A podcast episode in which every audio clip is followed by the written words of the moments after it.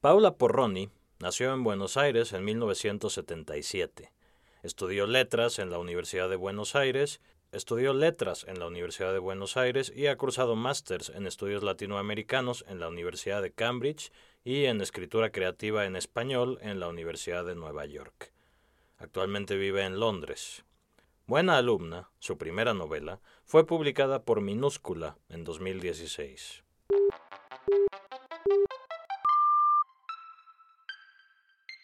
Esto es Primeras Letras, un podcast de letras libres.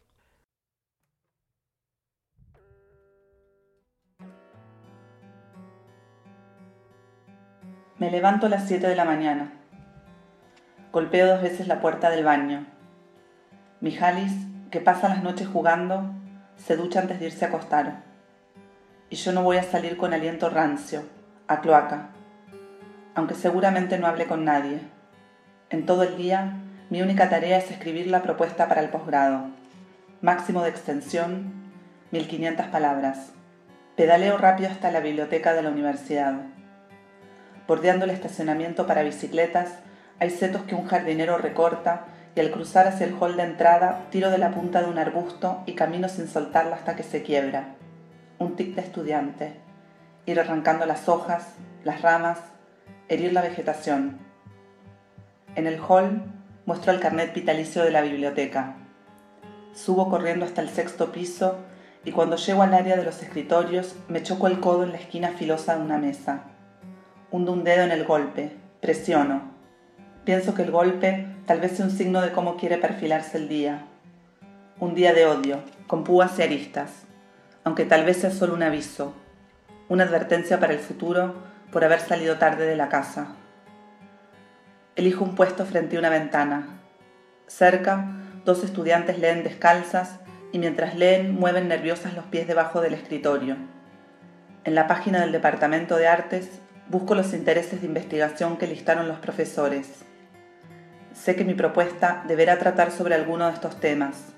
Que gane o no la beca va a depender de que alguno de los profesores me acoja bajo su ala. Que al leer el proyecto un profesor piense, qué interesante, que le resuenen las palabras leídas, como un eco bien claro, bien fuerte de sí mismo. De todos los temas listados, elijo el de la naturaleza muerta. Casi al terminar la carrera, escribí un ensayo sobre la obra de María Sibila Merian, la entomóloga y artista alemana del siglo XVII. Para escribirla, leí varios libros sobre este género. Recibí la nota más alta y en clase la profesora citó fragmentos de mi ensayo. Rígidos en sus lugares, los demás estudiantes me observaron con odio, especialmente Thomas, aunque quizá también Ana. Still life, una palabra extraña en inglés. Vida detenida, sin movimiento, tan cerca de stillborn, el niño muerto al nacer, también quieto el niño, un objeto. Aunque tal vez no se trate de un género muy interesante, claro que el interés y el gusto tienen poco o ninguna relevancia, porque como papá solía decir, uno elige su don, nadie elige su talento. Uno acepta lo que le tocó y a Dios agradece su suerte. En busca de ideas, abro carpetas con viejas monografías. Las que llegaron hasta esta laptop más nueva, las rescatadas del final de la carrera, las aceptables. Vuelvo esas imágenes grabadas a fuego en la retina. Las ruinas semiocultas en la selva en los grabados de Frederick Catherwood, las orquídeas y colibríes en los paisajes de Martin Heath. Abro mis resúmenes de libros, ensayos, cientos y cientos de páginas con citas y anotaciones, que solo yo leí, porque en general ningún estudiante pedía o prestaba sus apuntes. Copio algunas oraciones de mis notas. Avanzo lento, pensando bien cada frase. Al llegar a 500 palabras, busco en la mochila una ensalada de cuscús. En sus asientos, las estudiantes descalzas susurran, se pasan un teléfono y se ríen mirando la pantalla. Mastican ruidosamente un par de tabletas de vitamina D. Calculo cuánto les llevo, aproximadamente cuántos años, y las imagino rompiendo mi cuerpo infantil. Las estudiantes podrían haber transitado por mi cuerpo. Podrían haberme destrozado las entrañas, justo después de empezar a menstruar. Y así yo sería su madre. Sería la madre de estas estudiantes no muy inteligentes, incapaces de leer en silencio. Aunque muchos estudiantes tienen suerte, la clase de estudiante que aprueba los exámenes con un mínimo de esfuerzo, casi sin preparación, y en parte Ana había pertenecido a este grupo. Estudiaba de manera más bien desordenada, pero no le iba mal, y yo a veces me preguntaba qué notas habría obtenido, iguales, más bajas, de haber estudiado tan poco como ella. En la sección de Historia del Arte busco los libros que anoté en un papel. Esta zona de la biblioteca huele a alfombra sucia, a fruta podrida, pero las ventanas en los pisos altos ya no se abren. Hay una gran cantidad de suicidas entre los estudiantes. Mientras yo estaba en el college, al menos 20 intentaron matarse, sobre todo en primavera, después de los exámenes. Varios lo consiguieron. ¿Y quién no había deseado saltar? Todos en algún momento pensaban en saltar. El impacto debía viajar por el cuerpo, reventándolo todo a su paso, fracturando cada uno de los huesos, colapsando los pulmones y el corazón. Fin. En ese otro lado, en la nada, ya no importa el futuro, el promedio. En el vacío reina la libertad. También los profesores se suicidaban, y los bibliotecarios. Los estudiantes, si no se tiraban por la ventana, se ahorcaban con las sábanas del college. A veces usaban las bufandas de colores que podían comprarse en los negocios de la universidad. Los profesores, en cambio, se pegaban un tiro, ya viejos, o se lanzaban debajo del tren. Vuelvo a mi asiento, es de noche, las estudiantes ahora se preparan para irse. Guardan sus laptops en la mochila y hablan directamente en voz alta, como si estuvieran en un bar. Las observo meter sus pies desnudos, muy blancos, en botas forradas de piel. Al salir, un estudiante se da vuelta y tuerce la cabeza, burlona, y yo clavo los ojos al escritorio y ajusto mi visa de nácar. Prendo la computadora. Frente a mis ojos surge un documento lleno de barras, bloques amarillos, rojos, verdes y comentarios. Recortar, expandir, mejorar. Mientras escribía, no me pareció estar poniendo tantas notas, tanta marginalia. Cierro los puños, junto el odio en las manos, todo el veneno y martillo mis muslos a golpes. Golpeo, golpeo con todas mis fuerzas. Mañana, sin excusas, voy a levantarme más temprano.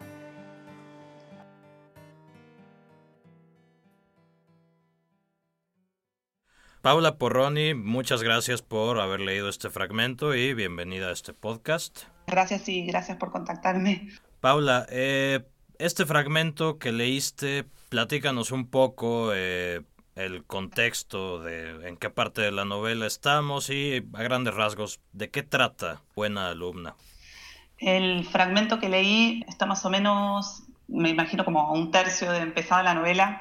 Es el momento en que a la protagonista le ofrecen, le llega más o menos de arriba eh, la oportunidad de hacer un posgrado en una universidad que para esta protagonista es bastante de segunda categoría, y ella se tiene que preparar para hacer una propuesta de investigación, para presentarse a esta universidad y para pedir una beca. Y la novela Buena Alumna, bueno, a grandes rasgos te diría que lo principal es la relación afectiva y financiera entre una madre y su hija, una hija que es una estudiante muy perfeccionista, y mm, desde otro lugar supongo que también trata sobre el trabajo y sobre cierta precariedad ligada al, trabajo en, en, el mundo de hoy.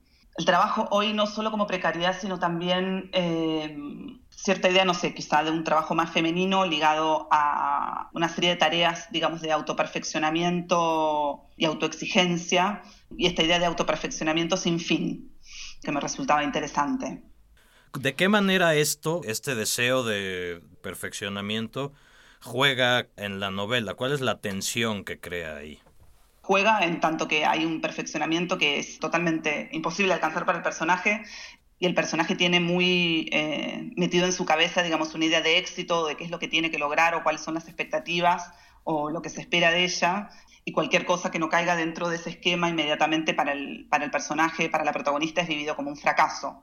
De ahí como estas, estas situaciones más de, autocastigo, ¿no? Como una permanente eh, tensión de una búsqueda, fracasos, eh, castigo, mayores exigencias, eh, bueno, sí, exigencias autoimpuestas. Se dice constantemente perdedora, perdedora, basura, o sea, se, se insulta a sí misma. Y en otra parte dice, es bien sabido que importa poco la preparación o si el postulante llenó correctamente la solicitud. Lo crucial es el halo, el perfume que la rodea, y el miedo y la debilidad apestan como sangre vieja. Me parece que es una, una respuesta ante una exigencia que es generalizada en el ámbito de los estudios de posgrado y en el mundo actual esta idea de la cultura del éxito. Totalmente, sí. O sea, a mí me interesó un poco cruzar este, digamos, este mundo de, sí, del éxito desmedido, esa búsqueda del éxito en esta época de capitalismo tardío, como la quieras llamar, cruzarla con el mundo del estudio, digamos, el mundo del estudio al primer, al primer nivel, tipo Cambridge, Oxford, Harvard, todas esas, todos esos lugares donde esto está eh, muy ahí en superficie. Yo en mis estudios me he cruzado con muchos de estos, muchos buenos alumnos y buenas alumnas totalmente como dirigidos hacia su meta, ambientes como súper competitivos también, ¿no? Entonces me interesaba un poco ese cruce. El otro gran tema de la novela es la relación de la protagonista con su madre. ¿Cómo describirías esta relación? Bueno, es una relación bastante lábil y de algún modo el hilo, el cordón que sigue uniendo a esta madre y a esta hija es el dinero es una relación que está absolutamente mediada por lo económico y también por un vocabulario ligado a lo económico y a lo financiero. Siempre me resultó muy interesante pensar cómo el dinero media las relaciones en, un plano, digamos, íntimo y cómo media, media las relaciones familiares también. Entonces, supongo que se podría decir que es una relación bastante distanciada, bastante fría, unida muy lábilmente por, por este hilo conductor que es la plata el comienzo de la novela eh, la encontramos a ella que ha vuelto a Inglaterra después de haber estudiado ahí y su madre le dio el dinero, pero le dijo te voy a apoyar un año nada más y, si no logras quedarte ahí y conseguir un trabajo vas a tener que volver. Desde las primeras páginas la sensación es que la búsqueda va a fracasar, que a pesar de la autoexigencia el, el personaje tiene un, un destino trágico que es muy evidente, no sé, en el tono de la escritura. ¿En qué está cifrado este destino trágico? Em, no sé. Quizás lo que tiene en relación a la escritura, eh, que hay algo muy, muy seco. Esa sequedad también le da la tonalidad afectiva al texto, por decirlo de alguna manera, y emerge de, de, esta relación más bien distanciada y fría que tienen la madre y la hija. Digamos, hay también una suerte como de escape de Argentina y es menos, digamos, el deseo de hacer el posgrado por hacer el posgrado en sí, que también, digamos, de algún modo escapar de Argentina y, de esa relación más eh, tan encerrada con la madre, por un lado. Por otro lado, en relación a lo que estás diciendo, quizás haya algo también de profecía autocumplida en relación al fracaso, ¿no? En ese sentido puede ser que haya algo ya escrito desde el comienzo.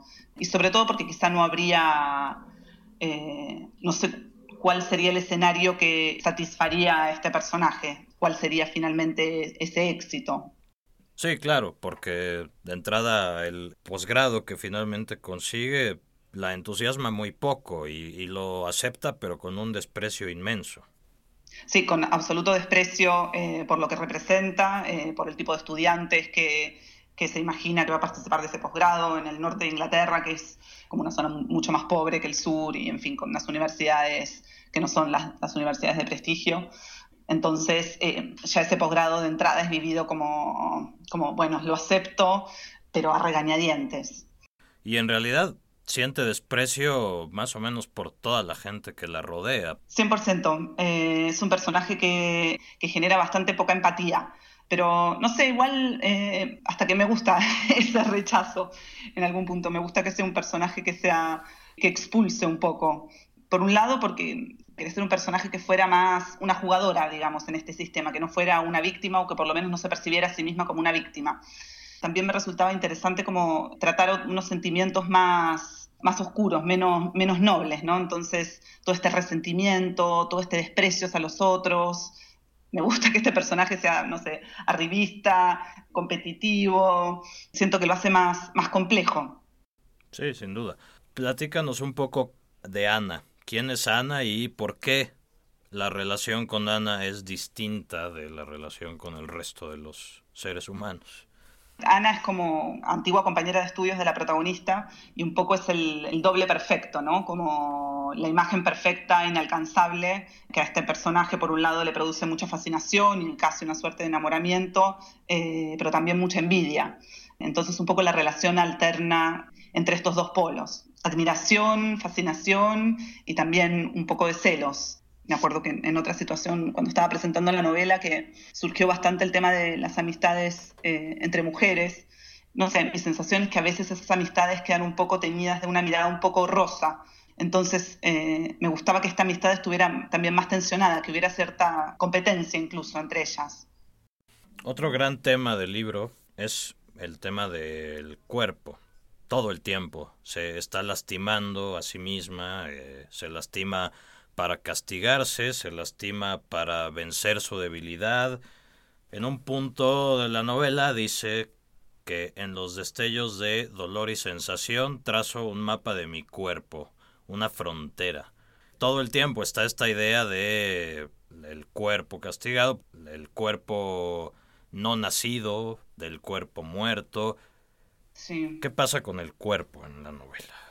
Es interesante lo que decís del cuerpo no nacido porque, bueno, el cuerpo obviamente tiene un lugar bastante primordial en la novela, pero en unas zonas como que intenté trabajar también bastante con un vocabulario ligado como a lo abortivo, como raspajes y, en fin, bueno, toda una serie de violencias que tienen que ver como con eso. Por un lado, ciertamente como la violencia sobre el cuerpo tiene que ver con el, con el castigo, pero también se terminaron surgiendo como, como momentos en los que la escritura se eh, toma un poco más de, vuelo, no sé si llamarlo poético, pero digamos, se, se relaja un poco más y también me interesaba, digamos, un poco crear ese contraste.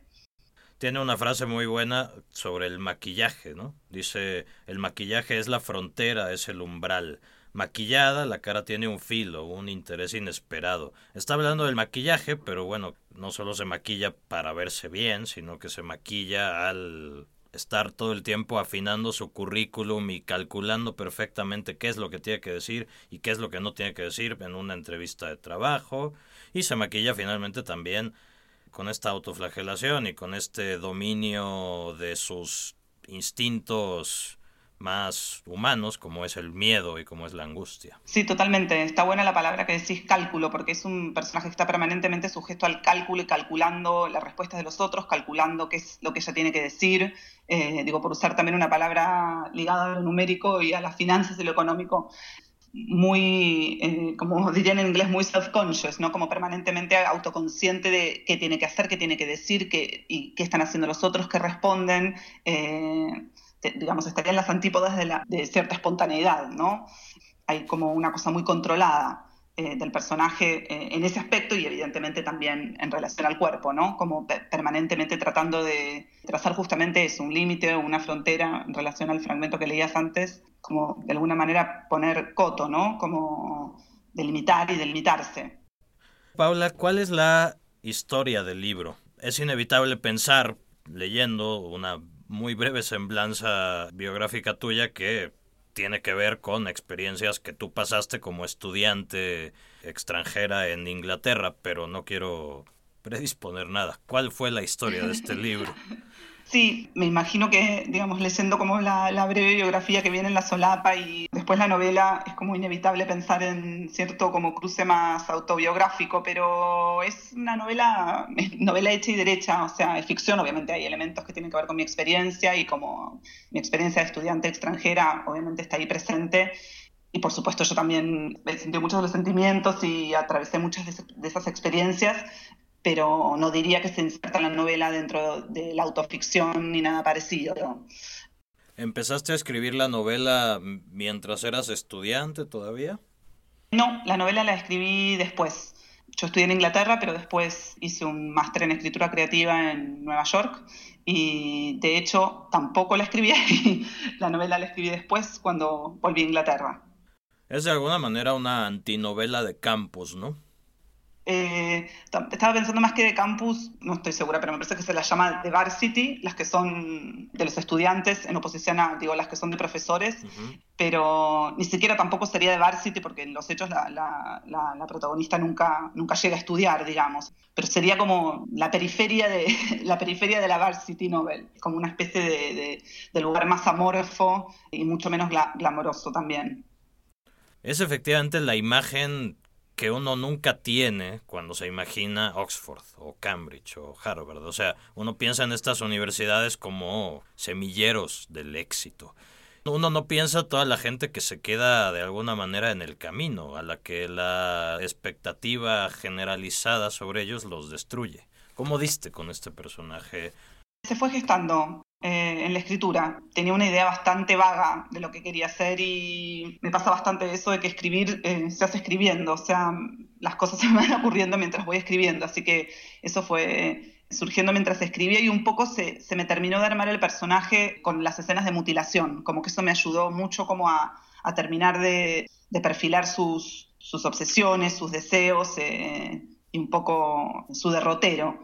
Y también, bueno, un poco desligado, pero fui un día a una charla de una teórica inglesa bastante, eh, bueno, conocida ya que se llama Angela McRobbie, creo que se llamaba Neoliberalismo y perfeccionismo, no me acuerdo exactamente, donde también hablaba de un poco del cruce entre la autoexigencia, el perfeccionismo en las mujeres y el capitalismo, digamos, avanzado en estos lugares, pongamos Estados Unidos, Inglaterra, etc. Y me resultó muy interesante, no porque hablara de personajes ni nada, era una charla totalmente teórica, pero me sirvió como que también aportaba un, vocabulario a veces como que me resultó muy, muy resonante, no sé, ella hablaba como de una slow death, ¿no? Como una lenta muerte, me armó como una constelación de palabras y de sentido que, eh, que me sirvió mucho para terminar de armar el personaje.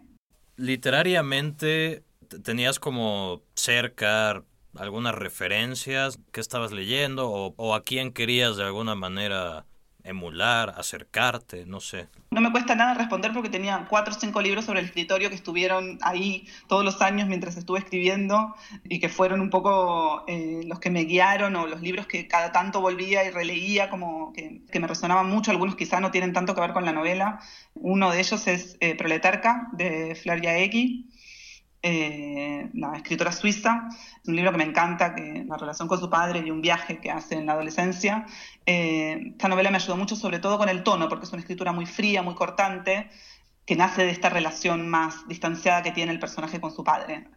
Y después, bueno, no sé, La profesora de piano de Elfriede Jelinek, y mm, una novela que me gusta mucho sobre dos chicas que están en un internado y se enamoran de Violette Leduc, que se llama Thérèse e Isabel, que también estuvo ahí fijo en mi, sobre el escritorio. ¿Qué más? Las otras dos novelas, bueno, la novela genial del escritor brasileño Joao Baltonol, Lord, sobre, es, bueno, me imagino que bastante autobiográfica sobre un escritor que va a hacer una residencia de escritura en, en Londres, invitado por una universidad. Y la Londres de, de esa novela es eh, increíble, es realmente, no sé, esa novela es muy, muy buena, aparte de, delirante. Y mm, también, pues sobre todo por el tono, no tanto que la trama tenga nada que ver con mi novela, eh, un libro que creo que no está traducido al español, pero la traducción sería Las trompetas de Jericó, de una escritora alemana que se llama Unica Zürn, que es como escrito desde las profundidades realmente de la depresión, es como un libro muy, muy oscuro, casi medio fantasioso, en un tono medio entre gótico y fantástico, pero que, no sé, viste que a veces las cosas que a uno le hablan no necesariamente se relacionan tan directamente con lo que uno está escribiendo, ¿no?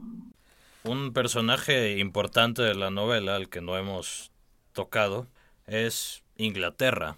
La Inglaterra que pintas en la novela no es la Inglaterra tampoco del triunfo del hipercapitalismo y del glamour como la Inglaterra que uno se imagina es Londres o el centro de Londres, sino el resto de Inglaterra. La Inglaterra de los inmigrantes, la Inglaterra de las periferias, bueno, Inglaterra, digamos, es un país muy chiquito, pero hay, obviamente, como en todos los países, eh, contrastes muy grandes, sobre todo entre Londres como capital financiera y como centro de riqueza, donde la riqueza es palpable de hecho, y después todo este mundo que quedó atrás de pueblos y bueno, también de universidades de pueblo, eh, sobre todo el norte, ¿no? Hay mucha división entre el norte y el sur.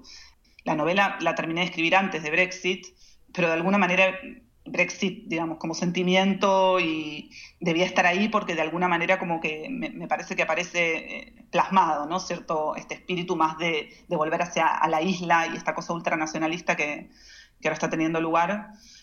Pero sí, sobre todo quería hacer una, no sé, una Inglaterra no edulcorada, porque muchas veces cuando los escritores latinoamericanos escriben sobre Europa o quizá en Inglaterra siempre aparecen estas versiones ya sea o medio idealizadas o sobre todo con Inglaterra medio como pintorescas, ¿no? Como medio como de Agatha Christie. Eh, las cosas son bastante diferentes. En una reseña de Lorena Amaro en la revista Santiago, dice, En un panorama en que la complacencia autoficcional busca sobre todo adeptos o simpatizantes que se identifiquen con relatos de infancia o revivals generacionales, la antipatía y el dolor que esta voz resuma es desconcertante. Te pregunto, ¿tú identificas esta complacencia autoficcional de la, en la literatura de autoficción? Y si la identificas, ¿buscaste abiertamente darle la vuelta?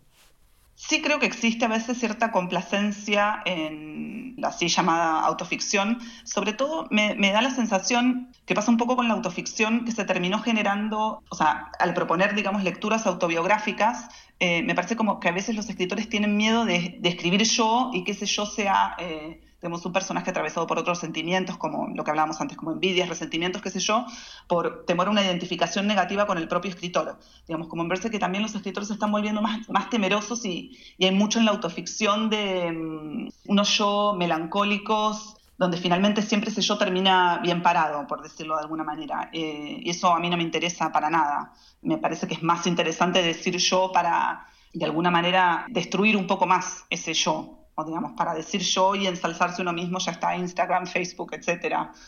Entonces me interesaba más una cosa más destructiva, digamos. Al mismo tiempo, igual creo que hay novelas, no sé, de autoficción que son absolutamente geniales, qué sé yo, desde El desierto y su semilla, eh, la Argentina, la de, la Barón Vista, o no sé, pienso en Breve Cárcel, la de Silvia Molo, y que son las que ahora se me ocurren.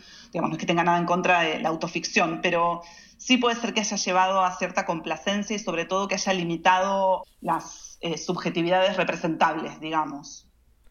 ¿No te fue difícil a ti explorar todos, todos estos sentimientos?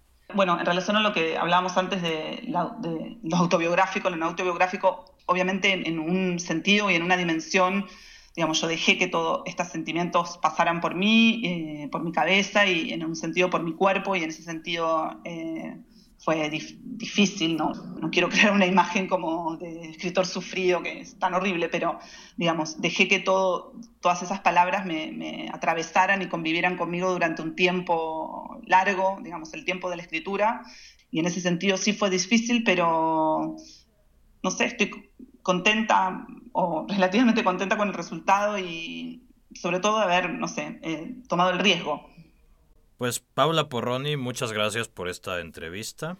Muchas gracias a vos, Emilio. Esto fue Primeras Letras, un podcast de letras libres. Pueden escuchar otros episodios de Primeras Letras, otros episodios de otros podcasts de letras libres a través de iTunes, de SoundCloud, de Stitcher y básicamente de cualquier aplicación en la que ustedes descarguen sus podcasts. Gracias por escucharnos.